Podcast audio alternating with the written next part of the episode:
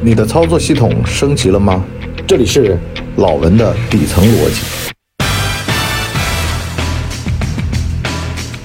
老文的底层逻辑，今天呢跟大家聊聊敬畏心。话说啊，小镇做题家现在是个过街老鼠，人人喊打。可是呢，说穿了，你博叔我本人呢，就是受益于这个体制的。话说啊，其实在中国啊，科举制本身就是个做题家模式。他写骈文，骈文这玩意儿啊，比才情要好。现在很多人在偏激骈文啊，说哎呀，写这么一套四六八句啊，对仗的，其实不难啊。但是呢，写到好呢，你得懂格律。你得懂典故，这玩意儿只要看书多就行。它跟写诗写词儿那种古文运动不一样，那古文运动的那个得就得靠才情，靠钱来堆。所以呢，骈文就是应试教育，古文就是素质教育。一直到现在，这两种教育模式都有争论。可是呢，对做题家更友好的，那就是个骈文。为什么呢？你只要看书多就行了，不在乎你见过多少世面。因为呢，古代的穷人读书人。集三代人之力种地供你读书，哪有钱供你出去玩呢？哪有钱供你出去见世面呢？是吧？啊，你说古代的这些混得好的，基本上呢，在当学生，在混的时候呢，就已经跟那些大官僚诗歌唱愁了，这做不到的呀。所以呢，骈文就是咱们现在所说的做题家模式。那么做题家模式有个什么好处呢？实际上啊，它是来源于普鲁士。普鲁士当年为了培养产业工人，所以呢，就搞了一堆啊做题啊，反正呢，你给我答题，答上来呢，我就选拔上来一些，就是至少脑子没问题的人来做我的产业工人。后来呢，亚洲四小龙腾飞崛起，其实都是靠着这批产业工人，这些非常有素质的人。来勾勒出来，比如说韩国的朴正熙财阀模式，日本的通产省模式和中国的这个五年计划模式都是这样的，都是要这帮读了书的产业工人在流水线上作业啊。但是呢，人家看得懂图纸，人家知道怎么样去施工。咱们就说现在为什么印度跟中国的这个差距啊，慢慢的在拉大。前几年呢，大家还觉得说印度跟中国有一拼。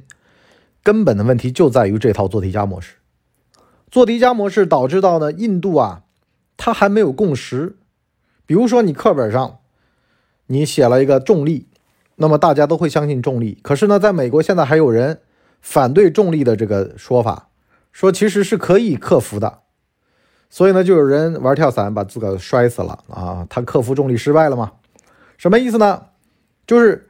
这套做题家模式实际上是 millions as one，万众一心，大家呢都朝着一个方向想，他不会突然有人这个你说城门楼子，他说胯骨轴子，突然有人说盖那个房子会不会山神会生气，这就要了人命了。你本来呢在谈一个建筑问题，他这会儿给你来个宗教问题，你死不死？所以呢，印度好多时候是因为这方面的问题发展不起来。但是呢，回过头来我们说这个敬畏心是什么呢？二零零三年有人写了。一篇文章，啊，这是凤凰男的怒吼，叫做“我花了这么多年的时间，才终于和你坐在一块喝咖啡”，什么意思呢？就是苦大仇深的乡村做题家，这个一路摸爬滚打，终于呢到了大城市，喝上了这杯咖啡。而一个城里人呢，他生下来就能喝咖啡，这就是做题家和素质教育之间的差别。如果走素质教育，那都是城里人赢。如果走做题家模式，那至少乡下人也能赢一些，啊，这就跟古代的门阀制度是一样的。如果采取西方的那条贵族制度，那么顶层就是那些家族的人。可是呢，采取了中国的科举制之后呢，你会发现平民子弟里面稍微聪明点的也都被提拔上来了，所以呢，天下反而坐得稳。这就是东西方文化的差异，这也反映出来所谓的素质教育和应试教育之间的区别。你就包括最近。这个人民网又在说嘛，你到底是为了卖房子而建教育集团，还是真正是为了教育？如果是为了卖房子，那你这事儿就是个缺德。甚至有人在质疑，啊，就是张桂梅的那个学校之前呢都招收是普通的女学生，底子都很差的，但是呢，考大学成绩不优秀，所以呢，导致到现在呢，掐尖儿，也在搞掐尖儿的这个选拔，就是从原先的有教无类到现在的掐尖教育啊，这就是教育的一个普遍情况。可是呢，反过话来说呢，咱们今天聊啊，这个敬畏心啊，实际上是什么呢？你就包括像我啊，我是城一代、农二代，我看得清楚一个最本质原因是什么呢？我是个小镇做题家。我从小镇出来，我子女呢现在在城里面是可以喝上那杯咖啡，但是咱别忘了，咱们的根儿还在乡下，咱跟这帮城里人不一样。我作为城一代，我是没有那个社会网络去给我的子女去谋求什么舒服的这个地方的，就包括最近像这个张雪峰啊，是叫张雪峰吧？就是那个考研老师，他呢离开北京的事儿。啊，他跑到苏州自个儿创业去了，招聘人去了。为什么呢？因为没有北京户口，小孩读书啊，各方面的有问题。所以呢，现在很多人感慨啊，说你看一个北京户口，你挣再多钱都买不来。这其实是一个最公平的制度呀，知道吧？如果人家花钱就能买到北京户口，那中国就是有钱人的中国了。到目前为止还不是，这还有救，这是相对公平。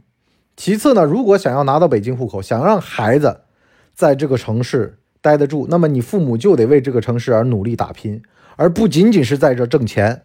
你要落户积分，你要见义勇为，你要为这个城市做满多少小时的这种服务等等的，他都能加分，甚至是人才落户等等的啊，这都是有条件的。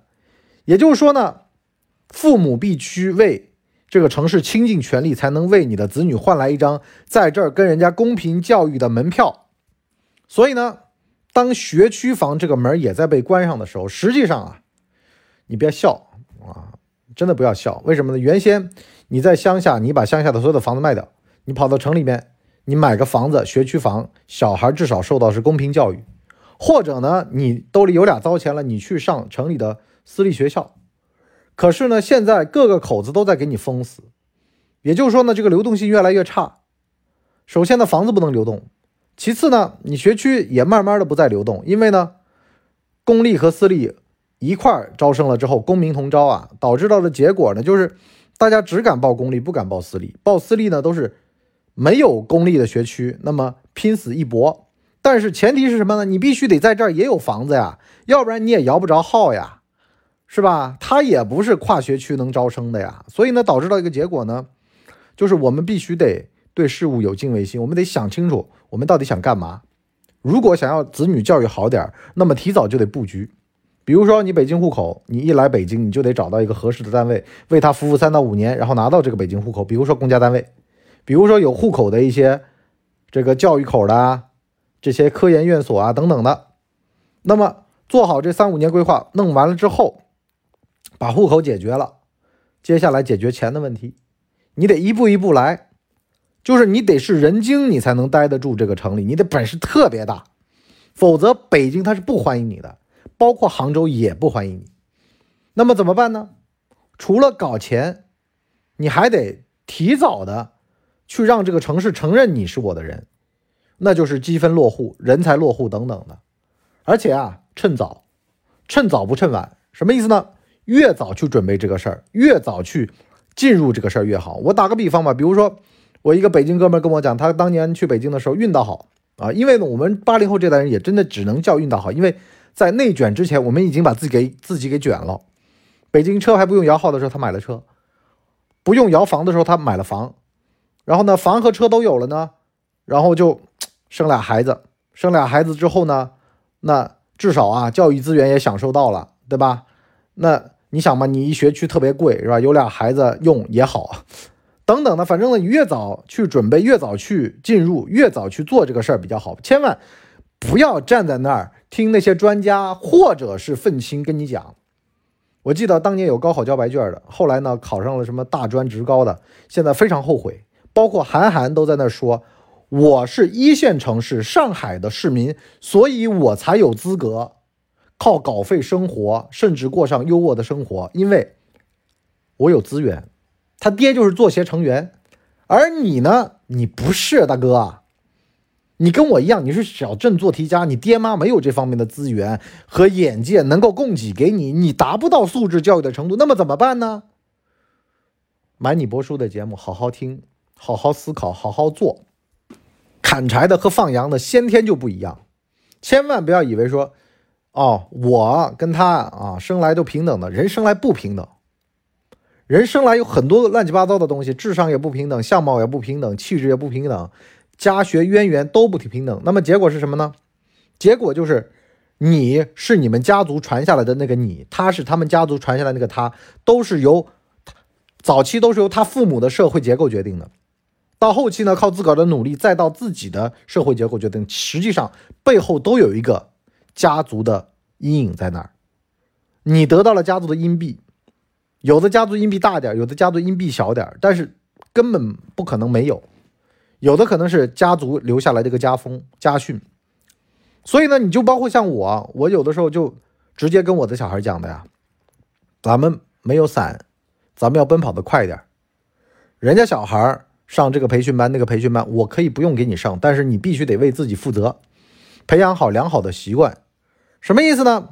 好多时候吧，咱们也不能说鸡娃鸡太过分了。那个伊德他爸，啊，鸡的太过分了。小孩好不容易考上常青藤，特别优秀，好了，抑郁症自杀了，弄得大家现在对于这些专家的话都感到半信不疑的，是吧？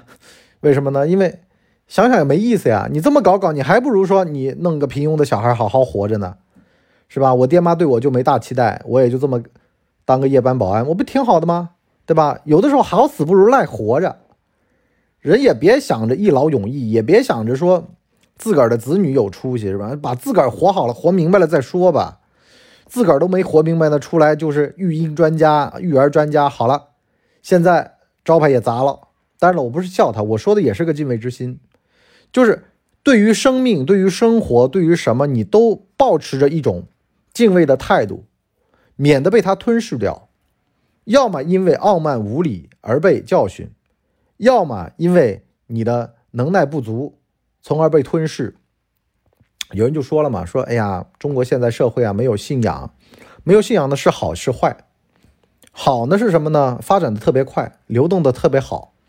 不好呢是每个行业呢，它都沦为挣快钱的工具。萝卜快了不洗泥，经常昨天三幺五嘛，不是爆出来啊，乱七八糟的一堆事儿，什么什么粥店啊，食材也不洗，是吧？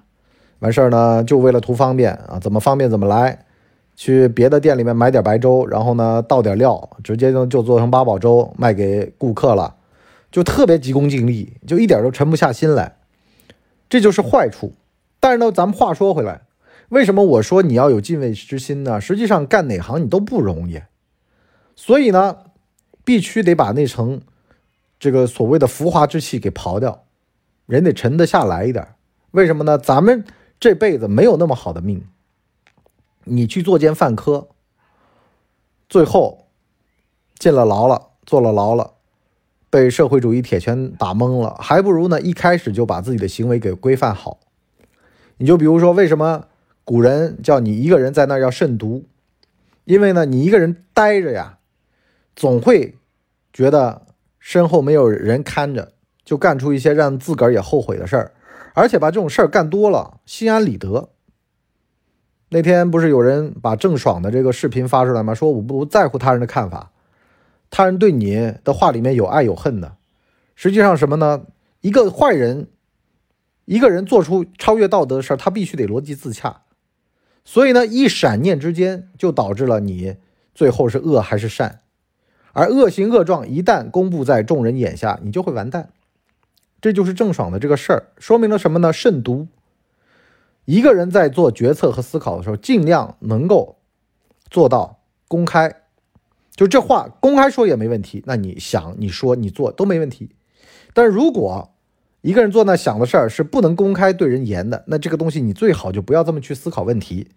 这是我一直跟大家强调的啊，就是在阴谋和阳谋之间，其实还有一个能说。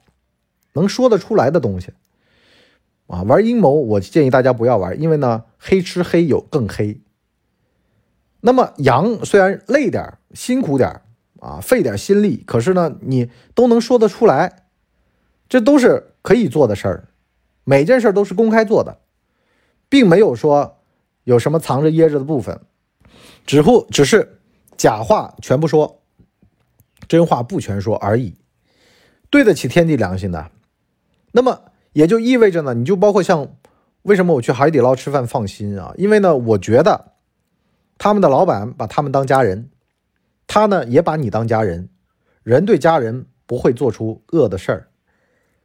那么，就像做一门生意一样的呀，这门生意做了捞到钱了，换下一波，看着是挺好，但是心态崩了，到哪儿都会抱着这样的心态。所以呢，你说这种料理包啊，这种的食品的安全的问题啊，实际上根子上是什么呢？就是忘了自己要在这行干多久了。你这行你到底要干多久？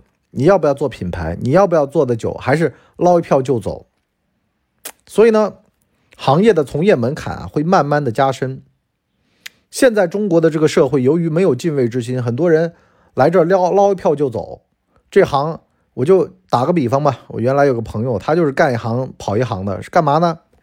比如说西湖边开游览车，由于老板没有装监控，他就在那儿这个飞单往自个儿兜里塞钱。好了，老板一装监控，他马上走。但凡只要说这行。没有油水了，他马上走，为什么呢？贪污成性了，好多行当都这样。你说三幺五爆出来那个修手表那个事儿一样的啊。好了，手表放这儿，其实就是消了个磁啊，然后放一晚上，上个发条，这就好了。拿一个假的零件问你收两千多，有人就问了，这种事儿怎么样杜绝？其实就是个敬畏之心的问题，行业门槛抬高，是吧？你要进来有从业证。如果说发现重罚，从业资格证没有，去西方国家看看啊，实际上都是因为呢有了从业资格这个考核和年审制度，所以呢一年如果被处罚个一两次，你这就完蛋。第二个什么呢？上评价体系，一锤子买卖最容易的就是啊没有被评价，没有下一个人过来吃饭的之前看一看的这种评价体系之后呢，导致到呢肆无忌惮。所以呢马云他们当年。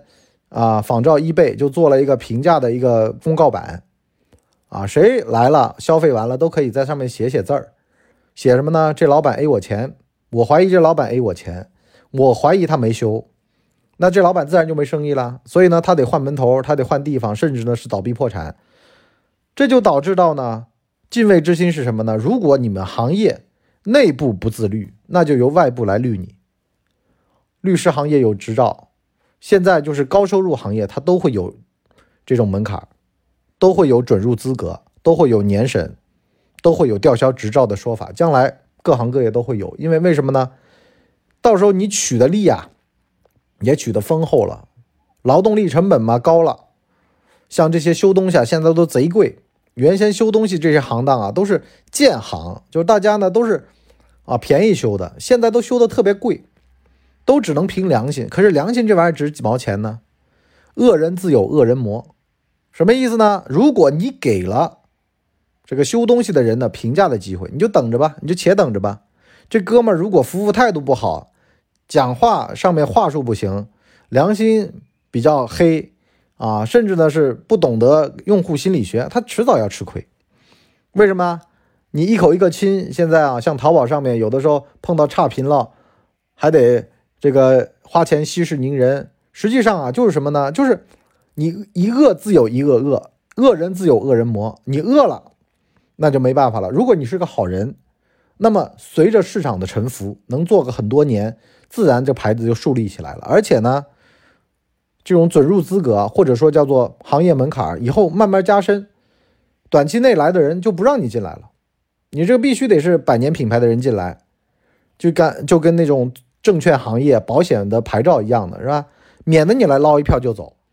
所以呢，对行业慢慢慢慢的开始自律，开始设立门槛儿，有敬畏之心的人才肯进来，才敢让你进来，给你一大堆的考试。你就跟我们那个微信群一样的嘛。我们微信群有人说：“博叔，你叫我写一百五十个字的自我介绍，你这明摆着就是无理要求嘛。”我说：“对啊，无理啊。为什么？至少你是花了代价、成本来的。”你是写了这么多字儿进来的，你会珍惜这个资格。如果说连驾照考试都没考过，你说这种人撞了车，他还觉得自得其乐呢，高高兴兴的。哎，我驾照买的呀，我有什么呢？不容易拿到的东西吧，他会珍惜点儿；太容易得到的东西吧，他都不珍惜。好吧，我们今天上半集敬畏之心就先聊到这儿。我们下半集呢，跟大家聊聊啊，有好多行业就是靠敬畏之心，把这员工的责任心给弄上去的。你别说啊，先挣多少钱，其实钱是一部分，很多时候呢，实际上是这帮人集体的一个荣誉感最重要，就在里面得到了获得感、成就感、荣誉感，导致到呢员工有了凝聚力，有了向心力，甚至呢是自发、自组织的为这个行业。将来的长远的发展做打算，虽然是拿着打工的钱，但是呢，操着是老板的心，这事儿有没有呢？有，非常有。而且呢，越做员工的凝聚力越强，对于企业的信心越足，能够为此付出终身的努力。比如说共产主义的召唤嘛，是吧？好了，我们今天就先到这里，我们下半集再聊，拜拜。